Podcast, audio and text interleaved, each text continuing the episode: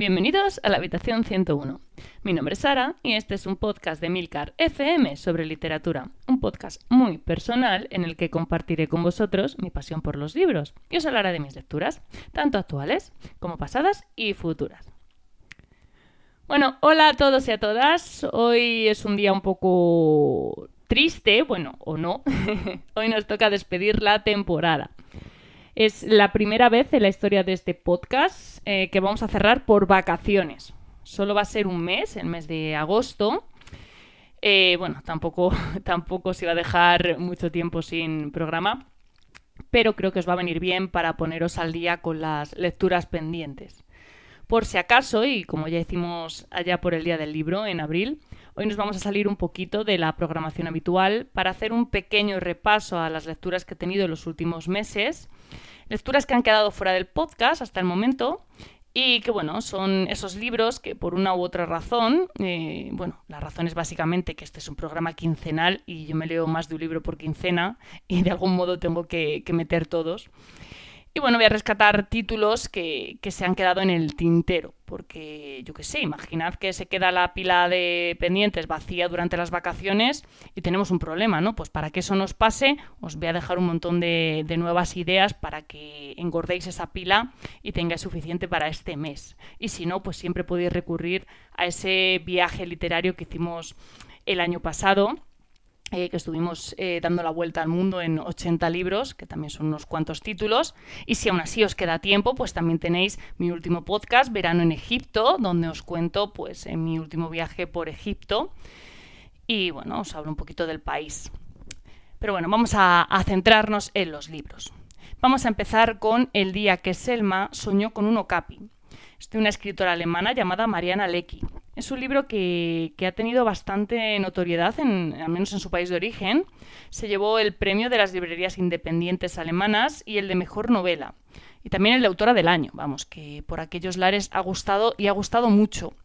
Es una novela que tiene un toque muy, muy leve, ¿vale? Muy leve, de realismo mágico, aunque ya os digo, muy, muy ligerito. O sea, es un, una pinceladita, ¿no? Lo justo para darle un toque especial. Si me seguís de hace tiempo ya sabréis que yo siento debilidad por el realismo mágico, es un género que me, que me encanta, ya os hablé de, él en, cuando estuvimos hablando sobre Cien años de soledad, así que bueno, era de esperar que esta novela me fuera a gustar. La protagonista es Louise, que es una niña que vive en un pueblecito llamado Westerwald, con su padre, con su abuela Selma, su mejor amigo Martin, el óptico y bueno, un montón de personajes carismáticos, entrañables, que realmente son el motor de esta historia, ¿vale? Porque esto es una historia de personajes, de esas en las que te sientes parte de una familia solo por el hecho de estar leyendo. Bueno, el caso es que Selma, la abuela de Luis, tiene un don peculiar, eh, si es que esto se puede llamar así porque a mí no me lo parece, pero bueno, cada vez que sueña con un okapi muere alguien. Un okapi es un, un animal que se puede encontrar en África, buscarlo en Google y os sale la, la, foto porque es muy, muy chulo. Bueno, el caso es que con este don, pues cada vez que Selma confiesa que ha soñado con un, un Okapi, pues se forma la mundial, ¿vale? Por, como es lógico. Y bueno, más o menos ese es el inicio de la novela. Aunque luego hay bastante más que obviamente pues no os voy a contar porque no quiero haceros spoilers. La historia tiene un poco de todo, ¿vale? Es tierna, es divertida, es triste, es romántica, tiene un toque que yo definiría entre inocente e imposible, ¿vale? Son escenas que, como os decía, pues rozan el realismo mágico. Y esto eh, lo digo también porque sé que no es un género para todo el mundo, ¿vale? Esto también va un poco en modo de advertencia, porque si te gusta bien, pero sé que hay gente que no, no es un género que case con ellos, pues bueno, para que lo sepáis. A mí personalmente es un libro que me ha gustado. Tengo que confesar que se me hizo un poquito largo al final, y es que me pasó una cosa curiosa con esta historia es que me daba rabia, ¿no? Que ciertos personajes hicieran ciertas cosas porque para mí esas cosas no tenían sentido. Entonces como que me molestaba. Y es curioso porque, bueno, vamos a ver, son personajes de un libro. Eh, como tampoco me tengo por qué ofender, ¿no? Pero bueno, como os comentaba antes, es que llega un punto en el que te sientes uno más de ese pueblecito alemán que es como una gran familia. Y bueno, voy a seguir con una novela gráfica de una autora que ya ha aparecido por aquí, por la habitación 101, y además no hace mucho. O sea, bueno, o sí, según lo veáis. Su nombre es Marjan Satrapi, que quizás eh, no os suene así dicho, pero bueno, vais a saber quién es de inmediato cuando os diga que su obra más conocida es la novela gráfica Persepolis. Bueno, pues de Marjan eh, me hice hace poco con Bordados, que es otra historia que tenía muchas ganas de leer. Es un cómic bastante más cortito que Persepolis, que viene, al menos en la edición que yo tengo, en formato libro de bolsillo. Es decir, que es bastante cómodo para leer. Y una edición eh, más que aceptable. Bueno, a mí me gusta. Quizás mi única pega sea que la escritura a mano resulta a veces un poco complicada de leer, sobre todo en las páginas en las que hay mucho texto seguido. O sea, es un poco confuso. Pero bueno, en Bordados, eh, Marjan Satrapi nos habla nuevamente de su Irán natal, concretamente de las mujeres de su entorno. Básicamente este cómic es pues como sentarse a tomar café con un grupo de mujeres iraníes y charlar pues distendidamente sobre lo que hablan estas mujeres en la sobremesa. Es un ejercicio bastante interesante, muy curioso y que creo que está bastante bien llevado por Satrapi, que bueno, es que se le da bien hacer esto a Satrapi y nuevamente pues tira de un estilo de dibujo muy sencillo, pues que permite priorizar lo que está contando. No es Persepolis, desde luego dista mucho de serlo, la historia es más simple, más de diario, también más corta, ¿vale? Pero es interesante, se lee de una sentada y bueno, no lo categoría, catalogaría como imprescindible, pero sí como recomendable. En ese sentido sí que me ha decepcionado un poco porque, bueno, llevaba mucho tiempo queriendo leerlo, lo tenía bastante mitificado, pero la verdad es que no pasa de ser una historia que está bien, sin más. Con todo, pues sí que os digo que si tenéis la, oportunidad de leerlo, no dejéis de hacerlo porque, desde luego, si algo sabe hacer bien Marjan Satrapi es contar historias. Y vamos a seguir con un autor que parece ser el santo grial para las plataformas de vídeo, pues sobre todo si nos basamos en la cantidad de adaptaciones de sus novelas que pueden encontrarse en sitios como Netflix, Amazon Prime eh, o HBO. Y os hablo de Harlan Coben, un escritor estadounidense de thrillers. Yo ya conocía su nombre de hacía tiempo y de hecho tenía alguna novela suya en mi lista de pendientes, pero no me había decidido a empezar con este autor hasta que empecé a ver la serie del Inocente en Netflix. Es una serie que empieza muy bien, que consiguió engancharme desde el primer capítulo. Así que bueno, me dije, voy a simultanear el visionado de la serie con la lectura de alguna novela suya, pues porque me apetecía. Y bueno, el paciente, desde luego, o sea, el, inocente, perdón, no iba a ser porque no quería la, la misma historia por duplicado. Así que me decidí por No se lo digas a nadie, que también tiene una adaptación visual, aunque esta vez en versión película. Bueno, ya os adelanto que no fue buena idea, ¿vale? O sea, no, no, fue una buena decisión por mi parte. Yo desconozco si sucederá lo mismo con todas las novelas de Hargan Coben, desde luego, eh, el, pero desde luego con esta, desde el primer momento, tuve la sensación de estar viviendo un déjà vu continuo. O sea, yo la serie, para que os situéis, al principio la llevaba un poquito por delante de, la novela, había visto como dos capítulos cuando empecé a leer, y luego llegó un punto en que eh, me leí la novela antes de acabar la serie, ¿vale? O sea, más o menos fueron así ese fue un poco el, ritmo. Bueno, en ambas novelas es que vi el mismo esquema, o sea, un matrimonio aparentemente feliz, bien avenido, una mujer con un pasado turbio, secretos, caja de seguridad con llaves que buscan tipos muy chungos, muertes y bueno, yo qué sé, demasiadas similitudes, mm, reutilización de los mismos recursos en ambas historias y una línea argumental que era tan similar que leyendo una me imaginaba perfectamente lo que iba a pasar la otra y lo peor de todo es que no me equivocaba, o sea, es que después de leerme la novela sabía perfectamente cómo iba a terminar la serie y bueno, pues fue un poco, un poco decepcionante, ¿no? Bueno, no se lo digas a nadie, cuenta la historia de Beck, que es un médico que trata de reconstruir su vida después de que su mujer Elizabeth fuera asesinada. Sin embargo, pues todo se va a poner eh, bastante interesante cuando va, reciba un vídeo en el que se ve a Elizabeth vivita y coleando. Todo van a ser preguntas, incógnitas y misterios a partir de ese punto. En mi opinión, eh, Harlan Coben sabe contar historias y sobre todo sabe intrigar al lector lo suficiente como para engancharle. Mantiene la coherencia y logra sorprender al lector una vez eh, y otra hasta prácticamente el final. El problema viene precisamente con eso, con los finales. Y es algo que me ha sucedido en ambas historias. Es que son demasiado, ¿no? Se pasa enredándolos, se pasa dando giros de última hora y llega al punto de que, no sé, los hace resultar inverosímiles. Eh, ¿para qué todo esto a, dos capítulos del final del libro? ¿no? ¿Para qué todo esto en el último episodio? No sé, a mí no me ha convencido en absoluto, y menos aún viendo eh, que me están contando prácticamente la misma historia dos veces, contando, cambiando cuatro cosas. A mí personalmente me hace sentir estafada. Así que bueno, en mi opinión, Harlan Coben está genial si buscas una lectura rápida, de esas que se devoran y no se pueden soltar. Lo hace muy bien y por lo que he visto parece tener un esquema muy bien definido para hacerlo. Si buscas una historia coherente, bien rematada y en la que nada te haga levantar la ceja, bueno, pues creo que no va a ser el, libro que buscas. Y voy a seguir con una novela que me ha gustado bastante, bueno, por no decir mucho. Se trata de Los siete maridos de Evelyn Hugo, de la escritora estadounidense Taylor Jenkins Reid. Es una historia de personaje, ¿vale? Como me gusta decir. Vamos, una historia que funciona y se fundamenta en un personaje que está magníficamente creado y trabajado.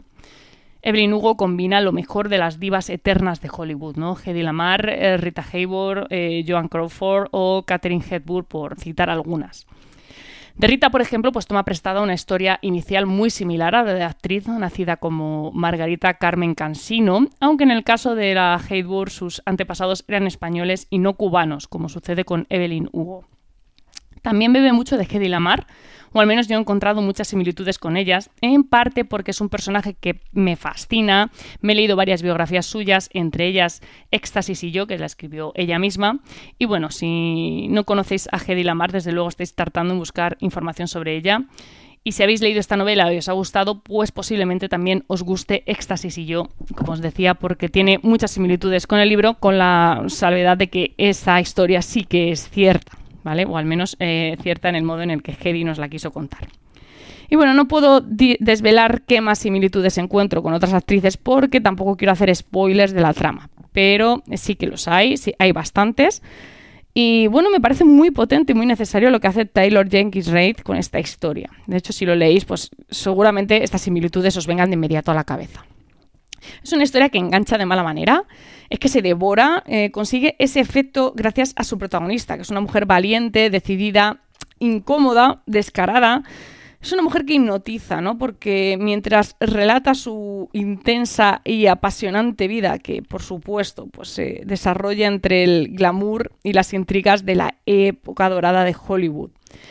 Y bueno, si os interesa esta época es que vais a disfrutar muchísimo de la lectura porque la ambientación es fabulosa. Y voy a seguir con una ucronía.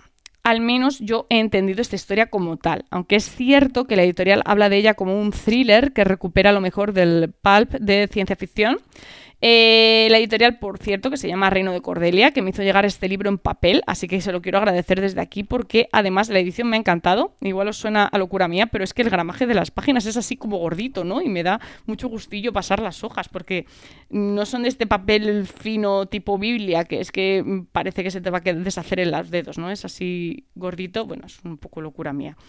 Bueno, una de las pocas cosas que no me gustó, no me gustan de la tapa blanda es que suelen poner, pues eso, el, papel este de. Es que no sé cómo llamarlo, ¿no? Es así finito, no sé, poco gramaje. Y es que es verdad que luego vas a pasar las páginas y como el libro es más finito y más pequeño, pues como que te cuesta, ¿no? Pues en este caso no pasa. Ya, no sé, si le pasa a alguien más que me lo diga, porque me parece un poco como locura mía, pero yo creo que es normal.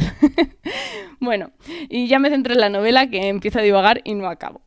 Su título es La tetera de Roussel y su autor Pablo Sebastián Tirado. La novela nos va a situar en el futuro, en España, año 2072.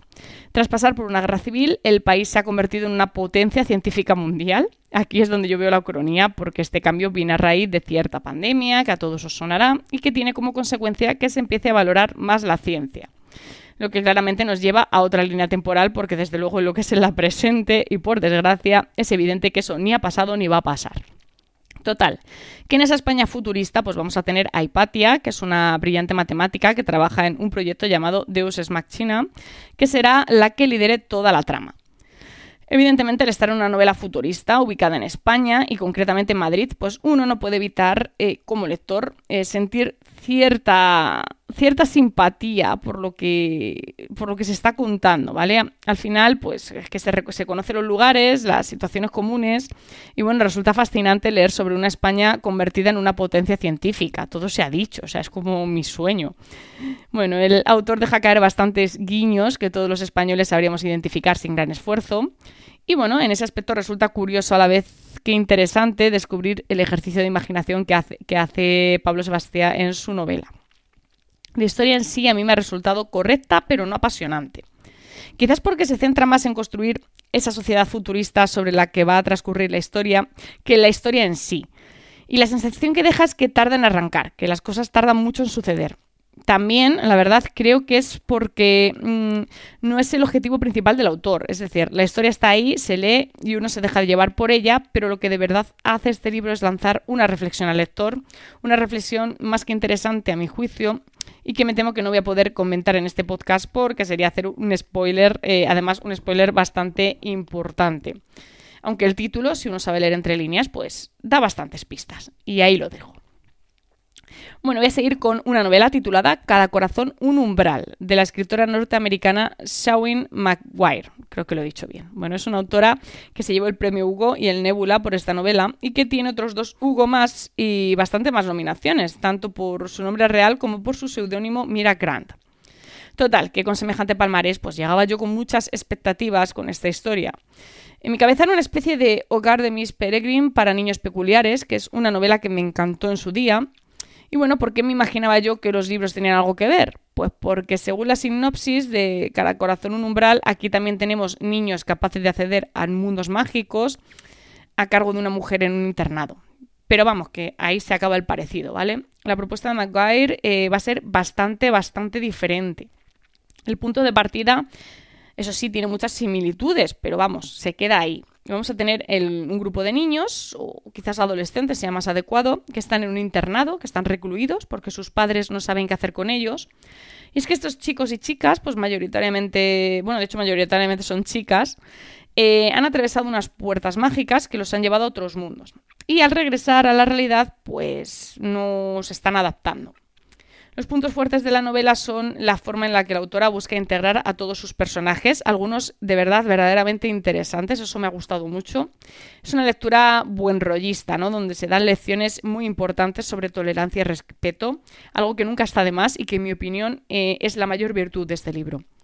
El problema que le veo es que no hay historia, ¿vale? A ver, todo es muy guay, todo es muy buen rollo, pero me falta historia lo poco que nos cuenta Maguire de, las puertas y de esos mundos fantásticos a los que viajan los chavales, a mí se me queda en nada. Muy flojito, no profundiza. No sé, quizás es porque es una primera entrega de lo que yo creo que va camino de, de tener ya cuatro. O sea, creo que hay tres, pero me parece que van a ser cuatro. No lo sé, pero el caso es que te deja como la sensación de que te han contado todo demasiado por encima. El misterio en sí, lo que es el hilo conductor de la trama, además de empezar demasiado tarde, es que se, resuelve de una manera como muy simple. Es como si la autora ya viera que tiene que acabar el libro y dijera, pues nada, esto lo resuelvo yo cuando frases. Y no sé, a mí me dejó muy chafada. Me sentí como si todo lo que sucede en la historia fuese una simple excusa.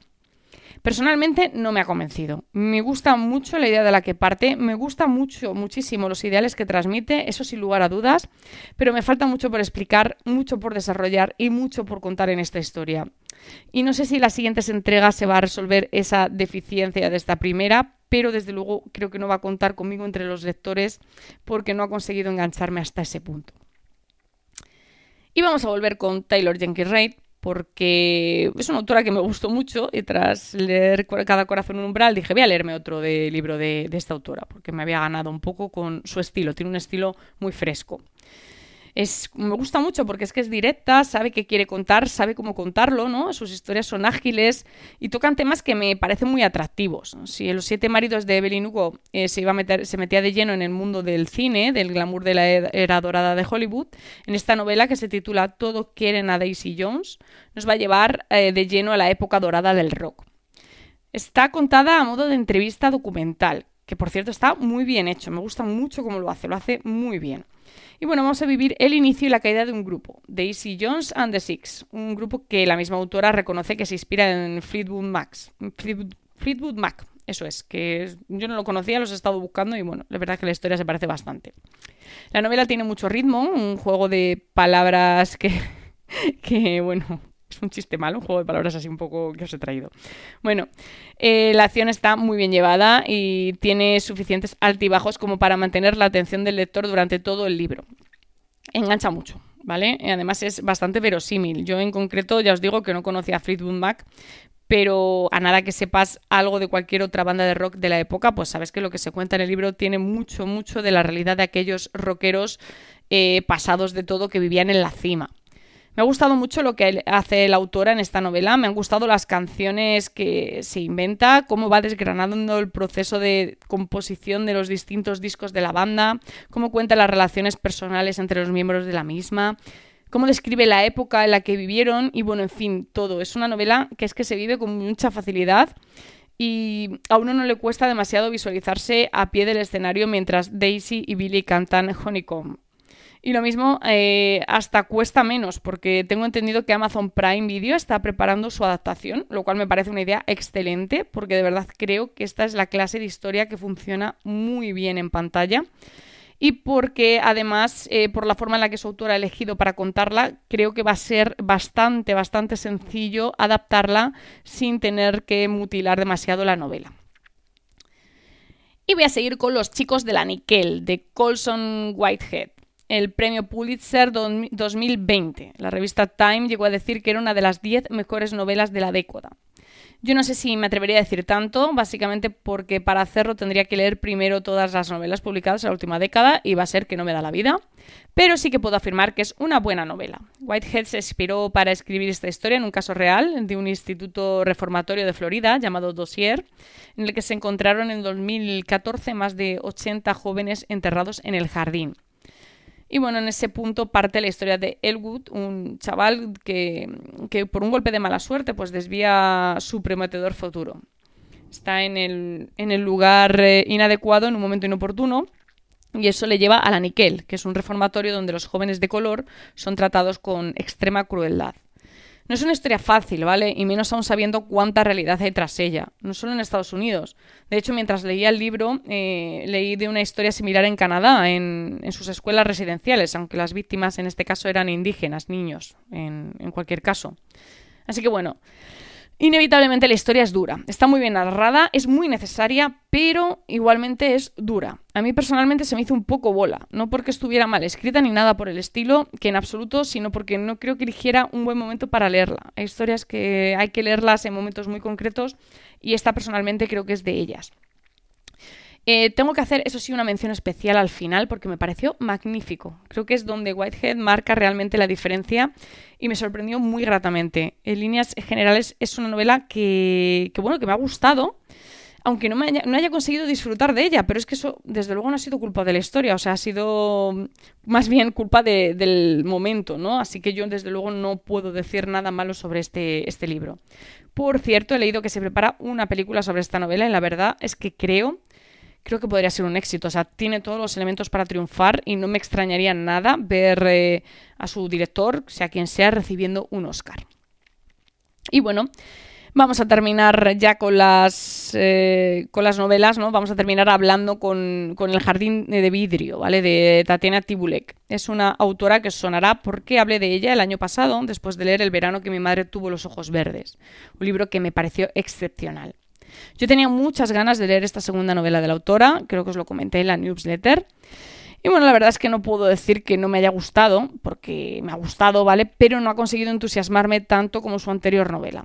En El jardín de vidrio, eh, Tatiana Tibulek nos cuenta una historia bastante dura de una niña moldava, huérfana, que es adoptada por una mujer rusa que la pone a trabajar recogiendo botellas de vidrio. Es una historia que habla principalmente de, lo que supuso para tantos eh, niños, tantos jóvenes, eh, tener que aprender eh, a vivir con, un idioma que no era el suyo, el idioma ruso, tener que aprender a pensar en ese otro idioma y a sentirse siempre como, como si no llegasen a encajar en ninguno de los países a los que supuestamente pertenecían. Es una novela que habla un poco de identidad, ¿no? Es, eh, está muy bien contada. Tatiana Tibulek escribe eh, de maravilla, o sea, tiene una capacidad para, describir, para transmitir que es pasmosa. Pero, eh, no sé, le falta algo. No sé muy bien qué es lo que me ha faltado en esta historia. Es como que no me ha dejado plenamente satisfecha, como que hace unos saltos temporales un poco extraños, eh, tira de un lado para otro y como que no me terminaba de, ubicar. O sea, había momentos en los que no sabía muy bien en qué punto estaba, ¿no? Y eso me, me, sacaba fuera y hacía que no llegase a empatizar en ningún momento con la protagonista. Y bueno, eso mm, siempre perjudica a cualquier historia, ¿no? El, no empatizar, el no, no, introducirte en ella, pues hace que te cueste un poco más sentirla. Pero vamos, eh, a nivel técnico, desde luego es impecable, o sea, está muy bien escrita.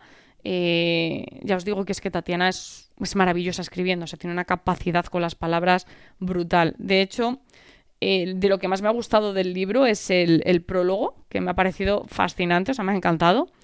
Y yo diría que merece mucho la pena leerlo. O sea, si sois de los que soléis saltar los prólogos, desde luego este merece mucho la pena leerlo. Con todo y con eso, aunque no me haya terminado que conquistar con esta historia, voy a seguir muy de cerca la, trayectoria de esta autora porque desde luego me, gusta mucho. Creo que es muy buena escribiendo y creo que, que con el tiempo eh, su nombre su nombre pasará un poco eh, será de los que se rescaten de, esta época. En fin, muchísimas gracias por el tiempo que habéis dedicado a escucharme, no solo hoy, sino durante toda esta temporada, por supuesto. Espero que os haya gustado el capítulo de hoy, que leáis mucho, mucho durante este mes y que sobre todo disfrutéis de vuestras vacaciones, que seguro que os las habéis ganado a pulso. Nos escuchamos de nuevo en septiembre. Tenéis los medios de contacto, toda la información, enlaces del capítulo en emilcar.fm barra habitación 101. Si os apetece hablar sobre libros, eh, tenéis eh, el canal de Telegram, t.me barra habitación 101. Y si os apetece escucharme hablando de, de otro tema, por ejemplo, viajes, tenéis Verano en Egipto, también en emilcar.fm. Así que creo que, yo os dejo suficiente entretenimiento. Soy como un poco las, las vacaciones santillanas, ¿no? En fin, disfrutad muchísimo del verano. Y bueno, lo de siempre, ¿no? Leed mucho y recordad, nos encontraremos en el lugar donde no hay oscuridad.